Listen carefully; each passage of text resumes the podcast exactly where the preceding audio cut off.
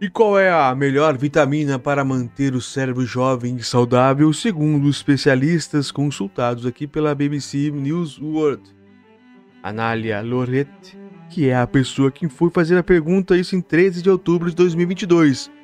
Mas é um artigo ainda novinho, novinho, por isso a BBC News Brasil trouxe e, não, e eu trago aqui também, porque eu estava falando sobre a evolução dos super idosos, dos super neurônios, e eu vi esse artigo qual a melhor vitamina para manter o cérebro jovem e saudável, segundo especialista. Então não é opinião aqui, é segundo dados científicos de uma pessoa especializada, de um médico provavelmente, uma pessoa que entende. E eu só vou ler e fazer um pequeno retalho. Vamos lá. Aqui a foto, quem nos acompanha por imagens, são fotos de um cérebro fazendo sua grande exercício. Manter um cérebro saudável pode parecer algo difícil, mas há algo bastante simples ao nosso alcance que pode contribuir para isso: a alimentação. Claro, não basta apenas comer, é preciso comer bem, com uma dieta rica em vitaminas. Você tem o poder na ponta do garfo, diz uma Naido, psiquiatra nutricional da Escola de Medicina da Universidade Harvard, nos Estados Unidos, a BBC News Mundo, a serviço da BBC Espanhol. Naibo é autora do livro This Your Brand on Food, lançado no Brasil com O Cérebro e Alimentação, um guia com alimentos que ajudam no funcionamento do corpo e do cérebro, aqueles que você deve evitar e os mais prejudiciais. Para a especialista, existe uma vitamina fundamental para manter nosso cérebro jovem e saudável, algo que ela aborda nessa entrevista, entre outros assuntos. Vamos lá. A entrevista aqui com a grande. com essa Uma Naido. A pergunta é: qual é a melhor vitamina para proteger nosso cérebro do envelhecimento? Uma Naibo responde: A melhor vitamina a co cobrir vários aspectos relacionados à saúde do cérebro é a vitamina B. Existem vários tipos de vitamina e cada uma tem uma função importante para o cérebro. Muito bem, primeira resposta direta. A BBC pergunta: O que há de tão especial na vitamina B? Naido responde: Existem oito tipos de vitamina B. A vitamina B1, chamada tiamina, ajuda as funções básicas das células e no metabolismo de diferentes nutrientes para ajudar a obter energia. Um baixo nível de vitamina de, de nível tiamina pode levar a uma função cognitiva diferente, deficiente, bem como outros problemas no corpo. A vitamina B12 ou cobalamina é essencial para a formação de glóbulos vermelhos e do DNA, mas também apoia o sistema nervoso, o desenvolvimento e as funções cerebrais. Ela faz coisas mais específicas, como auxiliar na, que na quebra da homocisteína, uma proteína prejudicial, prejudicial ao coração e também pode levar alguma, a alguma forma de demência. Uma das minhas favoritas, do qual eu falo o tempo todo, é a vitamina B9, ácido fólico.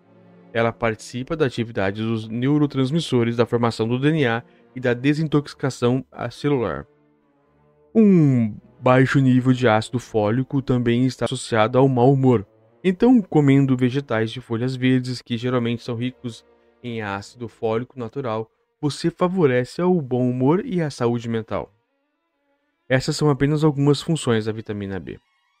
A BBC News pergunta: Todas as vitaminas B são boas para o cérebro? Naibo responde: Elas têm benefícios que vão além do cérebro, mas, têm, mas todas têm algum elemento que contribui.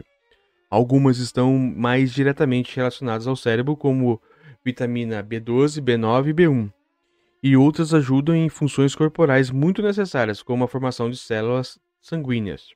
BBC pergunta: Onde podemos encontrar as vitaminas B? Naido responde: Em muitos alimentos diferentes. Gosto de ajudar as pessoas com exercícios mnemônicos, a junção de iniciais ou letras de um conceito ou pensamento mais complexo com o objetivo de formar palavras ou frases de mais simples memorização. Uma delas é B, I, G, Y-E-S-S, Big Yes, com dois S. Em inglês, algo como um grande sim. A letra B é a inicial do, de feijão, em inglês, bean, né? Inclui também os grãos, as lentilhas, as leguminosas. Esses são ricos em vitamina B. Ignore o I seguinte. G é para greens, verdes, verduras, né? coisas verdes no caso. Né? Ela agrupa todos os diferentes tipos de vegetais de folhas verdes. Quanto mais verdes, melhor, pois estão ricos em ácidos fólicos. Y é para iogurte lácteo, que contém riboflavina, que é a vitamina B2 e também contém a vitamina B12.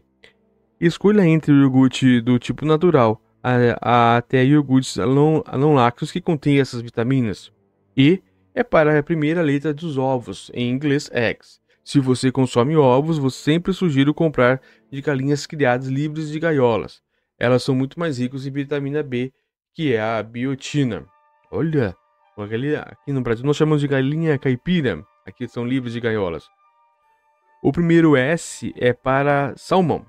Muitas pessoas sabem que o salmão é rico em vitaminas do complexo B, que incluem a vitamina B2 ou riboflavina, ou a vitamina B3 ou niacina, a vitamina B6 ou piridoxina e a vitamina, vitamina B12 ou cobalamina.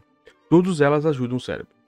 E o outro S é para sementes de girassol. Estas são umas das fontes mais ricas de vitamina B5, chamada de ácido pantotênico. 20% do valor diário recomendado dessa vitamina pode ser obtido em apenas 28 gramas dessas sementes. É fácil adicioná-las à salada ou bebidas para obter essa vitamina. A BBC pergunta: qual é a, a quantidade diária recomendada de vitamina B para ajudar a saúde do nosso cérebro? Naido responde: Quando se trata de alimentos, nem sempre temos certeza das dosagens exatas de vitaminas que eles contêm. E é aí que eu gosto de falar sobre uma dieta alimentar saudável e equilibrada. Tente incluir vários alimentos em uma dieta saudável e equilibrada. Não coma apenas feijão. Não coma apenas vegetais de folhas verdes, porque você perderá as outras 7 vitaminas B. Na internet você pode encontrar diferentes vitaminas do complexo B existentes e as quantidades diárias recomendadas. Nos Estados Unidos usamos como guia o RDNA, Recommended Dietary Allowances é, pergunta da BBC: Existem desvantagens em consumir vitamina B? Aí tu vai responder: Olha só. Seu corpo absorve o quanto precisa e o restante será eliminado na urina. Quando se trata de vitaminas, acreditar em comer ou tomar mais delas será mais benéfico é muitas vezes um mito. Use a, quantidade recomendada e adote uma alimentação saudável. Alguns dos excessos de vitaminas, não apenas da vitamina B, podem ter efeitos secundários. É importante ter cuidado. Pergunta: O que você recomenda em seus, que os seus pacientes comam? Aí do vai responder: O primeiro passo é entender os sinais da saúde de uma pessoa. Que tipo de alimentos ela gosta de comer e que não gosta. Um ótimo exemplo é o iogurte, que possui probióticos e oferece grandes benefícios. Mirtilos são bons, mas um iogurte de mirtilo industrializado pode não ser a opção mais saudável, porque muitos iogurtes com sabor de frutas são muito fartos em açúcares adicionados, o que não é saudável para o cérebro. É muito mais saudável pegar uma tigela de iogurte e adicionar metilos congelados ou frescos, adoçados ou um pouco de canela e um toque de mel. Se você não come mariscos ou ovos laticínios, procure alternativas. Uma ótima fonte de vitamina B12 para quem é vegetariano é a levedura nutricional. Pergunta: Mais algum conselho? A Naibo responde: Gostaria de dizer mais duas coisas.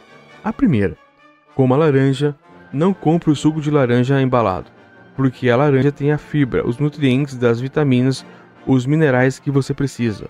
O suco da laranja geralmente tem um monte de açúcar adicionado e as fibras removidas, tornando uma versão menos saudável da fruta. A segunda: você tem o poder na ponta do garfo. É algo que está sob seu próprio controle e é muito poderoso que você saiba disso. Esse texto foi publicado no, no geral da BBC News World